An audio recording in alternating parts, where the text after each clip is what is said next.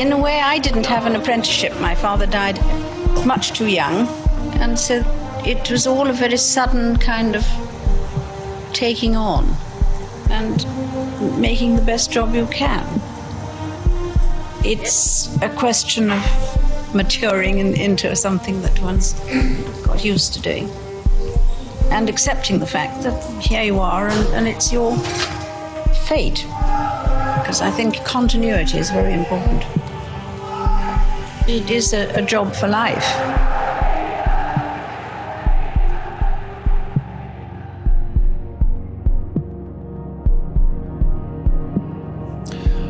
This is BBC News from London. Buckingham Palace has announced the death of Her Majesty Queen Elizabeth II. Queen Elizabeth II was the rock on which modern Britain was built. Our country has grown and flourished under her reign. Britain is the great country it is today because of her.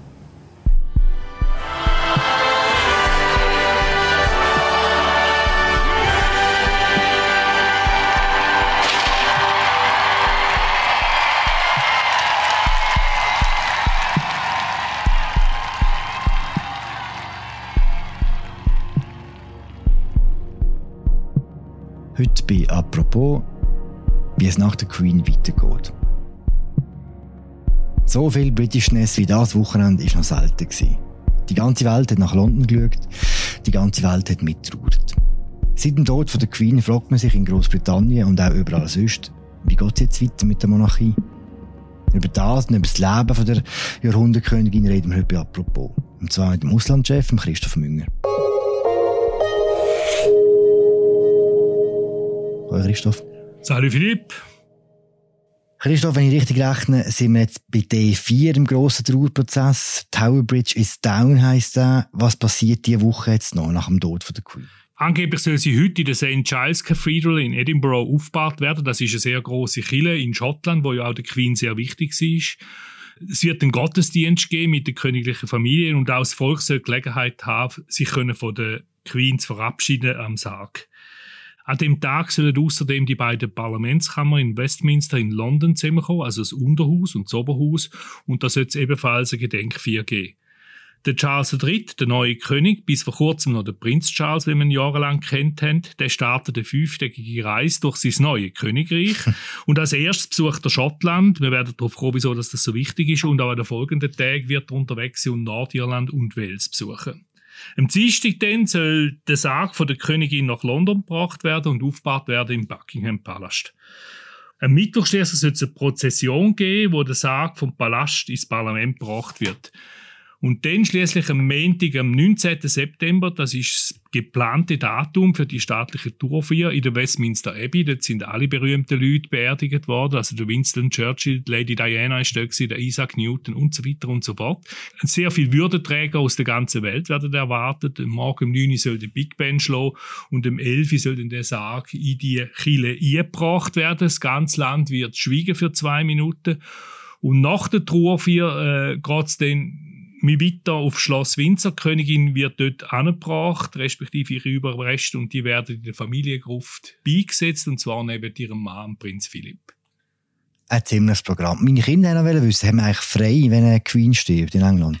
Ich würde es mal schwer annehmen, weil das ist wirklich ein Ereignis, das das Land erschüttert. Und sie haben ja bereits frei beim äh, Platin-Jubiläum, im 70-jährigen Thronjubiläum. Und dort äh, ist auch alles auf der Straße. Ich denke, das wird einmal ähnlich sein. Wobei, da ist es ein Fest und damals ist es ein Trauerfeier. Hm. Komm, mit euch noch ein bisschen über Queen selber reden. An was denkst du als erstes, wenn du an sie zurückdenkst? Ja, es ist eben Queen auch eine Kindheitserinnerung bei mir. Also die ist immer irgendwie ein Thema gewesen. Meine Eltern haben selten Klatschheftchen gekauft, aber wenn Queen oben drauf ist, dann hat es eins gegeben. Meine Mutter haust zudem Elsbeth, also auch Elisabeth. Das ist äh, noch ein paar Jahre jünger als Queen, aber sie hat sich oft mit der Frau identifiziert und ich mag mich sehr genau erinnern, wo Queen wirklich in die Schweiz kam. Das ist an der Grünen 80 in Basel, das solltest du wissen gewesen als Basler. Mhm. Und äh, Symbol ist ja da gewesen, so ein, ein Dinosaurier aus Beton. Und die grosse Sache ist die, gewesen, es war Frühling. Gewesen. Was gibt's im Frühling an einer grünen Nacht zu essen? Natürlich Spargel. Und die Frage war, isst jetzt Queen die Spargel, wie man muss, von Hand, oder isst sie es mit Messer und Gabel? Und sie hat sie hat mit Messer und Gabel gegessen und seither sagt man, darf man Spargel mit Messer und Gabel essen. Ah, ist das so? Also bei uns die ist es so gewesen, jedes Mal, wo es nachher Spargel jeweils geht, ist die 83-Queen-Geschichte aufgetischt worden. Nach der Spargel gehen wir jetzt ganz am Anfang von ihrer Geschichte. Sie ist am 21. April 1926 geboren, ein Kind vom Krieg. Wie hat die Jugend von der Elisabeth die spätere Queen prägt? Sie ist eigentlich recht behütet aufgewachsen, zusammen mit ihrer Schwester. Man hat ihr Lilibet gesagt, also eine Kurzform von Elisabeth. Und es hat eigentlich niemand damit gerechnet, dass sie je sollte Königin werden weil auch ihrem Vater nicht hätte sollen König werden. Das ist eigentlich nicht in der Box gewesen. Dann ist aber der Eduard der Achte der König, sein Bruder, hat abdanken als König, weil er mit einer zweimal gescheiten Amerikanerin, der Wallis Simpson, sich vermählen und das dann auch gemacht hat. Der Skandal sie dann schon können, oder? Genau, das ist eine Riesengeschichte und er hat dann auch sofort das Land verloren. Aber dann ist der George VI. auf den Thron gekommen und das ist relativ eine unvorbereitete Geschichte zumal der George VI. ein Stotterer war und er hat natürlich dann in selber Zeit, wir kommen in den Zweiten Weltkrieg hinein, eine sehr wichtige Rede halten, wo das Land zusammenheben aber er ist extrem an dieser Aufgabe gewachsen. Das ist wirklich sehr bemerkenswert gewesen. Es gibt auch einen guten Film übrigens über die Epoche, der King's Speech, kann ich nur empfehlen. Und er hat sich noch angefreundet mit dem Winston Churchill, dem Kriegspremier. Am Anfang haben wir Gefühl, das funktioniert nicht. Zwischen denen der eine, der große Redner natürlich und der andere stottert. Aber die sind sehr gut miteinander zu Gang gekommen. Da gibt es eine Episode, kurz vor dem D-Day, der Invasion äh, in der Normandie, hat der Churchill gesagt, ja, er ging auch mit auf so einem Schiff. und natürlich die ganze Generalität Amerikaner Amerikaner, äh, der Eisenhower, der Montgomery verbindet gesagt, nein, aber nein, sicher, wir können alle brauchen bei der Invasion, aber nicht der Winston Churchill, das ist viel zu gefährlich, aber er hat darauf bestanden und haben, haben sie es dem König erzählt und der König äh, ist nachher er hat gesagt, es hat generell kein Problem, überlöhnt den Winston mir, ist er zum Winston Churchill gegangen und gesagt, wenn du gehst, gehe ich auch. Und dann hat natürlich Winston müssen aufhören, äh, müssen sagen, nein, dann gehe ich auch nicht, weil es hätte ja da damit das Leben vom König riskiert. Was hat Elisabeth während dieser Zeit gemacht? Sie war eine junge Frau und eigentlich haben viele Leute wollen, dass die Mädchen evakuiert werden nach Kanada, aber die Familie, also der König wie auch Queen Mom, äh, wo wir dann noch kennt haben, die haben gesagt, nein, wir bleiben da. Sie sind in London geblieben, teilweise sind sie dem Land raus gewesen, wegen den Bombardierungen, das nicht können passieren. Und nachher hat sie Dienst geleistet und zwar als Jeepfahrerin. Sie hat auch gelernt, den Jeep zu reparieren. Natürlich ist es nicht nichts Großartiges riskiert worden, aber sie ist ein Symbol gewesen. Sie hat eine Uniform getragen und sie hat äh, sich an dem Kampf gegen Deutschland, gegen Nazi-Deutschland beteiligt und das hat ihr große Sympathien eingebracht. Ein paar Jahre nach dem Krieg, 1952, ist ihr Vater, der King George, gestorben. Da ist Elisabeth 25 Jahre alt. Ein Jahr später war König. In was für einer Welt ist sie auf den Thron gekommen? Es war die Nachkriegszeit. Die Trümmer vom Zweiten Weltkrieg sind noch angelegt. Das ist noch lange nicht ausgestanden. Insbesondere Großbritannien hat gelitten. Die sind eigentlich verarmt aus dem Krieg rausgekommen. Der, der Aufwand ist so groß gewesen. Das war die eine Seite gewesen. Und auch als Volk von dem Zweiten Weltkrieg hat äh, Entkolonialisierung eingesetzt, Unabhängigkeitsbewegungen. Wir haben bereits an dem Zeitpunkt Unabhängigkeit in Indien, Pakistan, aber auch in Afrika ist es losgegangen. Und der Harold Macmillan, Premierminister gegen Ende von den 50er und Anfang 60er Jahren hat dann seine berühmte Rede gehalten, Wind of Change, also ein Wind des Wechsels, wo durch äh, die Kolonien durchgeht und man müssen akzeptieren, dass sich jetzt da etwas ändert. Und 1956 war dann die Suezkrise und das ist ja eigentlich dann das letzte Rückzugsgefecht von den kolonialen Giganten Frankreich und Großbritannien. Eine ziemlich bewegte Welt. Wie lernt man als 25-jährige Königin zu sein, gerade wenn so total in Krise reinkommt? Ja, Learning by, Learning by Doing nehme ich mal an, oder? Sie hat sich auch als Motto gehalten von ihrer berühmten Vorgängerin, der Königin Victoria im, im 19. Jahrhundert und deren, ihres äh, Motto ist sie Never Complain, Never Explain, oder? Können wir uns heutzutage nicht mehr leisten, aber sie hat sich ein Leben lang daran gehalten und ist sehr erfolgreich gewesen. Und eben, sie hat können improvisieren, oder? Sie ist beispielsweise, ich habe vor der Wind of Change Rede vom Macmillan, Premierminister, angesprochen. Sie ist dann in dem Zusammenhang natürlich auch in die neuen Staaten, in die Commonwealth-Staaten gereist, 1961 nach Ghana. Und äh, das ist sehr wichtig, weil da ist der Kalte Krieg dann so auf einem Höhepunkt gewesen, und dann ist immer darum gegangen, wo auf jede Seite kippen die neuen Staaten. Sind sie im westlichen Lager oder kippen sie ins Moskauer Lager? Und dann ist in Ghana, hat da der Kwame Nkrumah, das ist der Präsident gewesen, hat gesagt, ja, also ich orientiere mich Richtung Russland, Richtung Sowjetunion, Richtung Moskau, ich tue den Kommunismus einführen. Und natürlich im Westen große Aufregung und dann ist die Queen dran. Und dann hat der Präsident gesagt, er will mit der Queen tanzen, mit der jungen Frau. Und dann hat, hat sie gesagt, also man weiß nicht, wie anekdotisch das ist, aber es ist sicher etwas dran und der Tanz hat stattgefunden. Er hat gesagt, okay, du kannst den Tanz haben, aber dann bleibst du im Westen und gehst nicht Richtung Moskau. der Tanz hat stattgefunden, Ghana ist im Westen geblieben. Das ist die einzige Krise, die sie äh, gemeistert hat. Äh, zuerst hast du schon erwähnt, es hat den Falklandkrieg gegeben, es hat äh, den Aufstand der Minenarbeit während der Thatcher-Jahre gegeben. Wie hat sie während all diesen schwierigen Zeiten ihre Rolle verstanden? Ja, sie hat sich wirklich als konstitutionelle Monarchin gesehen, was sie ja war, oder? Also sie hat nicht können Politik machen, vor allem nicht öffentlich. Sie hat höchstens können Signal geben, oder? In Zusammenhang mit der Brexit-Diskussion ist sie dann ab und zu mal mit einem blauen Kleid auftreten oder mit einem Hut, wo blau ist und gelbe Punkte aufgehört, also so die EU-Farbe. Da ist nachher trefflich darüber spekuliert worden, was das jetzt heißt, ob sie gegen den Brexit ist oder für den Brexit. Wie auch immer, wir wissen es nicht. Aber sie hat die Signal gegeben und ihr Verständnis ist so, dass sie vor allem im Land hat Stabilität geben. Zuzkrise, da ist sie nicht davon begeistert gewesen, weil sie hat gespürt, da passiert etwas, wo man wahrscheinlich nicht kann, rückgängig machen kann.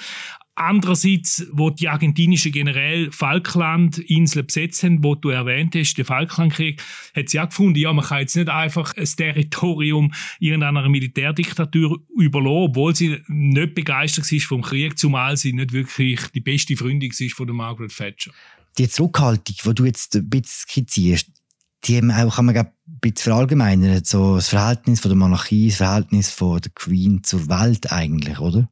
Ja, selbstverständlich. Also eben, sie hat 15 äh, Premiers erlebt vom Winston Churchill, wo im Amt war. Er ist also nicht Winston Churchill vom Zweiten Weltkrieg, sondern er ist schon 1951 äh, nochmal gewählt worden, ist bis 55 Mann gewesen, wo er den Schlaganfall hatte. Bis zu der Liz Truss, wo sie ja einige wenige Tage vor ihrem Tod noch vereidigt hat. Sie hat dort allerdings auf den Fotos, die es dann gegeben hat, schon recht gebrechlich gewirkt. Aber sie hat in dieser Zeit beispielsweise 14 amerikanische Präsidenten erlebt, oder? Also vom Harry Truman bis zum Joe Biden. Viele sind vorbeigekommen, oder? Also haben das als große Ehre angeschaut. Ich erinnere an Besuch von Obamas, beispielsweise der Kennedy ist selbstverständlich dort gewesen, aber eben auch äh, der Donald Trump. Ihm ist es ja sehr wichtig gewesen, dass er da äh, empfangen wird. Das ist gar ein, ein spezieller Anlass gewesen, aber auch das hat stattgefunden. Und sie hat auch sich gegenüber den, den ausländischen Staatschefs die gleiche Zurückhaltung auferlegt wie auch in der britischen Politik. Also gerade jetzt was die Amerikaner betrifft hat sie nie gesagt, ich bin jetzt für die Demokraten oder für die Republikaner. Es ist nicht bei die durchgesickert, dass sie vielleicht zum einen oder anderen ein gutes Verhältnis hatten, zum Eisenhaus, dass sie ein gutes Verhältnis hatten. Bei den Kennedy-Besuch ist, glaube ich, ein bisschen schwierig gewesen, wegen der Frau Kennedy. Aber das sind alles so, sind, relativ, wir sind da relativ im spekulativen Bereich. Die Umarmung von Michelle Obama ist eigentlich so gut angekommen, glaube ich, oder? Ja, es ist einfach nicht da, wo, wo sie sich gewöhnt ist. Also sie hat ja einen extrem strengen, Verhaltenskodex und der ist vor allem prägt durch Zurückhaltung, durch höfliche Distanz und äh, Frau äh, Obama, First Lady Michelle Obama, hat das sicher in, in besten Absichten gemeint, und, aber äh, das ist halt sehr ungewohnt für Queen Elizabeth II. Wie streng die Zurückhaltung ist, hat die ganze Welt 1997 gesehen, wo äh, Prinzessin Diana gestorben ist. Sie war damals schon drin vom Prinz Charles, vom heutigen König Charles III. Man muss sich ein bisschen daran gewöhnen, das kann ich, das kann ich nicht sagen. Aber die Queen, die hat wirklich gar nichts gemacht dort, oder am Anfang. Das ist ein gutes Beispiel. Dort ist sie wirklich, dort ist sie gefangen gewesen, dem Protokoll. Das Protokoll ist oft ein Schutz gewesen, oder? Sonst hätte sie das nicht so über 70 Jahre äh, durchgehalten, die ganze Geschichte. Das ist ein Schutz gewesen. Aber dort, äh, Dort ist die Monarchie in eine Krise oder? Die Diana ist geschieden gewesen, oder? Offiziell hat sie also nicht mehr zu der Familie gehört. Gleichzeitig ist der tragische, dramatische Todesfall gewesen, in Paris. Und dann hat es eigentlich wirklich wie eine Volksbewegung gegeben, man möge uns sicher beide gut daran erinnern, wo, wo ganz Großbritannien die halbe Welt erfasst hat, hat niemand kalt gelassen, man ist auch den ganzen Tag am gekommen. Und das ganze Drama äh, hat sich da entfaltet, ist groß und größer geworden, die Blumenmeer sind unvergesslich und Queen sagt nichts. Und das fünf Tage lang. Und das ist eine, sehr große Krise gewesen. Sie hat sich dann gefangen. Irgendwann hat sie den Wort gefunden. Vor allem auch der Prinz Charles, äh, ihren Ex-Mann mal, ist, äh, ja, recht in die Schusslinie geraten. Was dann geholfen hat, sind die beiden Söhne gewesen, die beiden Buben. Die haben natürlich das Mitleid erweckt und die haben dann eine sehr wichtige Rolle gespielt, sind auch hinter dem Sarg nachgelaufen. Das ist dann, es hat dann wie eine Gegenbewegung gegeben. Also irgendwann hätten die Monarchie von dem ganzen Drama und Diana auch können profitieren. Ist wahrscheinlich auch die grösste politische Leistung von Tony Blair gewesen, dass er keine Queen überredet, dass sie etwas sagt zum Tod von Diana. Ja, ja, und er hat ja äh, das Wortpräg von der Princess of the People's Heart, hat es glaube geheißen, also Königin der Herzen. Und äh, wenn das hätte Blair können, hätte in so Situation die richtige Wort gefunden. Im Nachhinein muss man sagen, dass die Situation, dass das ganze Drama um Diana auch ein Wendepunkt war im Verhältnis zwischen der Bevölkerung und der Queen, glaube Ja, eben, dort ist die Queen hat recht müssen unten durch. Also die haben das nicht verstanden, die Menschen in Großbritannien insbesondere. Aber daraus ist auch eine Kraft entstanden und ich kann mir jetzt auch vorstellen, dass das genau jetzt wieder passiert, oder? Also die Frage ist, wie nachhaltig dass das sein wird und wie der Charles natürlich jetzt in die Rolle nie wächst, aber ich glaube, man sollte nicht ihn unterschätzen, was das betrifft. Über Charles reden wir gerade noch. Ich würde zuerst gerne noch kurz über die Familie ein bisschen schwätzen. Es hat so viel auch innerfamiliäre Skandale und Krisen gegeben. Warum haben wir von uns das Gefühl, dass nur Queen war, die als einzige Person in dieser Familie sich einigermaßen zusammenreißen es sieht so aus, aber ich meine, das sind auch nur Menschen. Und ich weiß nicht, ob du, Philipp, in so einer Familie aufwachsen. Also, Bitte nicht, nein. ich glaube, das ist nicht ganz einfach. Also die Kinder äh, haben oft nicht viel äh, von ihren Eltern gehabt. Da hat eben genau Diana will, äh, das anders machen. Sie hat darauf beharrt, dass sie die beiden Buben äh, kann gross sein und nicht irgendwelche Gouvernanten. Und äh, der Charles beispielsweise, oder, der ist die High gewesen, da hat er kaum seine, sein Vater und seine Mutter gesehen. Und, und dann ist er so, weiß auch nicht, 12, 13 gewesen, hat er müssen in ein militärisch geführtes Internat äh, wechseln, in Gordonstown in Schottland. Und also, das ist wirklich am Ende der Welt. Und das ist nicht lustig und, und sehr lieblos alles, oder? Er hat das später als äh, Zitat Gefängnisstrafe bezeichnet, wo er dann durch und hat auch dafür gesorgt, dass seine beiden Buben das nicht haben müssen machen. Oder ein anderes Beispiel ist Prinzessin Margaret, die Schwester von der Königin, die hat nicht den Mann dürfen heiraten, den sie geliebt weil der hat, glaube ich, auch schon vor, verheiratet ist mit jemand anderem. Ah, das führt zu Problemen, das führt zu Suchtverhalten, das führt zu psychischen Problemen, aber wen wundert so? Mhm. Wo du gerade äh, Prinzessin Margaret erwähnt, wie viel weiß man eigentlich gesichert und wie viel ist unser Wissen auch wahnsinnig beeinflusst durch Serien wie The Crown oder durch den Film über die Queen? Ja, äh, der andere Film habe ich schon erwähnt, die Serie habe ich auch gesehen, obwohl ich sonst nicht so ein Serienschauer bin. Ich habe sie interessant gefunden, ich will, man hat noch viel gelernt. Es wird natürlich klar durch das äh, mitprägt. Also das, das kann man überhaupt nicht in Abrede stellen. Ich bin jetzt nicht der große äh, Royal-Kenner, da gibt es natürlich viel versiertere Leute, die sich wirklich auf das spezialisieren und dann auch die entsprechenden Kontakte haben. Das ist wie ein eigenes Genre journalistisch, oder? Und äh, gewisse Leute haben das Leben lang gemacht, haben sich dem verschrieben und das ist interessant. Etwa die verlieren sie meines Erachtens auch in den Abstand zur Materie. Aber wie auch immer, äh, man ist natürlich immer so ein bisschen auf, auf zweite Informationen angewiesen und auch bei dieser Crown-Serie, wir wissen nicht genau, was dort alles stimmt. Die Familie hat sich ja nicht dazu geäußert. Genau nach dem Motto Never complain, never explain. Ja, sie fahren nicht schlecht mit dem Motto.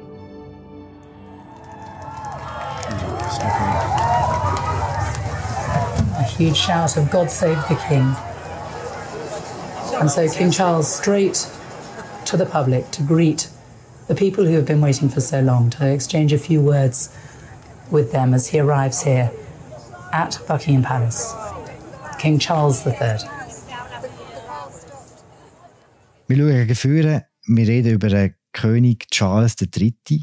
Warum hat eigentlich Queen ihren Sohn nicht früher auf den Thron gelassen? Ich glaube, das hat ihrem Verständnis von der Monarchie widersprochen. Oder? Das ist, das ist gelebtes Mittelalter, wo wir da sehen, oder? Also, die Königin ist tot, es lebe der König. So ist es früher ausgerufen worden. Und das ist heute noch genau gleich da, in dem Sinn. Klar, wir leben in einer modernen Welt, aber Denke dahinter ist die gleich, oder? Man muss ja auch sagen, sie hat zum Schluss in den letzten ein, zwei Jahren hat sie ja verschiedene Aufgaben dem Charles übertragen. Also beispielsweise der Queen's Speech, also die Rede vom Premierminister als Parlament, wo er die Monarchin oder der Monarch mal verlesen hat, der gehalten vor dem Parlament Auch bei diesen Platin-Feierlichkeiten, jetzt noch im vergangenen Juni, zum 70. Thronjubiläum, da ist vor allem der Charles oft auftreten, hat seine Mutter vertreten, weil sie halt wirklich äh, auch langsam ein bisschen gebrechlich war. Meine, ist ja äh, respektabel, wie lange sie sich so gut gehalten hat.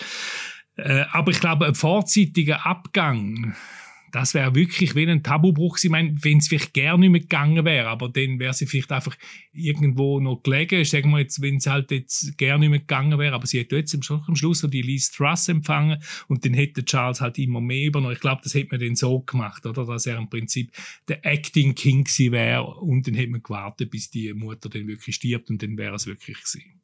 Das ist jetzt nicht nötig. Der Charles wird jetzt auf den Thron kommen. Hast du das Gefühl, mit ihm an der Spitze wie wird die Monarchie aussehen? Hat sie eine Zukunft unter dem König Charles III.? Das werden wir sehen. Also gerade im Moment kommt sie einen super Booster rüber, oder? Also äh, jetzt redet wieder alles über das. Man schreibt drüber, man liest drüber und es ist ja auch hochspannend. Frage ist, wie lange das, das anhaltet, oder? Und das wiederum hängt sehr entscheidend, und jetzt wird es wieder politisch, von der Unabhängigkeitsbewegung in Schottland ab. Also wenn jetzt das, äh, das Vereinigte Königreich, das wichtige Schottland, der wichtige Teil, wo auch die Queen sehr daran gehangen ist, würde äh, verlieren, wäre das natürlich ein extremer Schlag, oder? Das ist aber die politische Ebene. Die Schotten haben nichts gegen die Queen. Sie haben etwas gegen die Führung in England, vor allem die Tory-Führung von Boris Johnson, und sie haben etwas gegen den Brexit, weil sie haben den Brexit nicht wollen. Und ist aber jetzt umgesetzt worden und denke, jetzt gibt es da ein Spannungsverhältnis, wir werden es sehen. Und eine von der zentralen Aufgaben von Charles wird sein, das abzuwenden, oder? Und äh, er ist ja, wie gesagt, aufgebrochen auf eine Reise durch die verschiedenen Teile vom Königreich und äh, da geht es vor allem um da. Traust ihm das zu? Ja, ich finde, man sollte nicht unterschätzen. Also es wird mir einen gewissen Humor nachgesagt. Äh, er kann, glaube auch auf die Leute zugehen. Und ich meine, er muss niemandem etwas beweisen. Er ist 73, er hat so viel erlebt, viel Dramen, viel Krisen.